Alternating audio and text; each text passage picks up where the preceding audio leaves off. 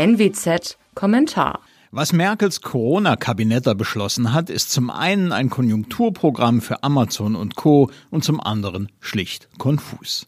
Zunächst sind die unterschiedlichen Regeln für verschieden große Verkaufsflächen niemandem zu erklären.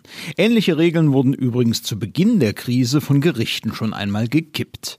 Zudem darf man durchaus fragen, warum es kein Problem ist, wenn 30 Leute in einem Klassenzimmer stundenlang auf 70 Quadratmetern hocken, aber es unbedingt verhindert werden muss, dass mehr als ein Kunde auf 10 Quadratmetern einkauft.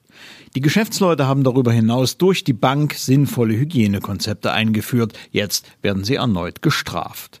Und noch eine unbeantwortete Frage.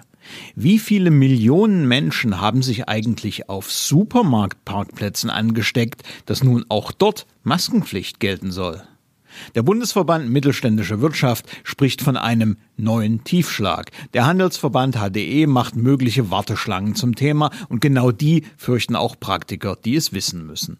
In der Tat, wer will sich schon bei kaltem, feuchten Winterwetter mit einem Lappen vor dem Mund in eine DDR-ähnliche Warteschlange einreihen?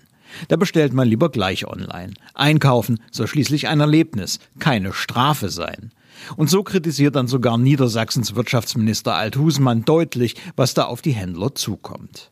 Am Ende aber bleibt die Diagnose, hier haben wir es mit einer aus Panik geborenen, irrationalen politischen Blitzentscheidung zu tun, die mehr zerstört, als sie nützt. Mein Name ist Alexander Will, bitte bleiben Sie uns gewogen.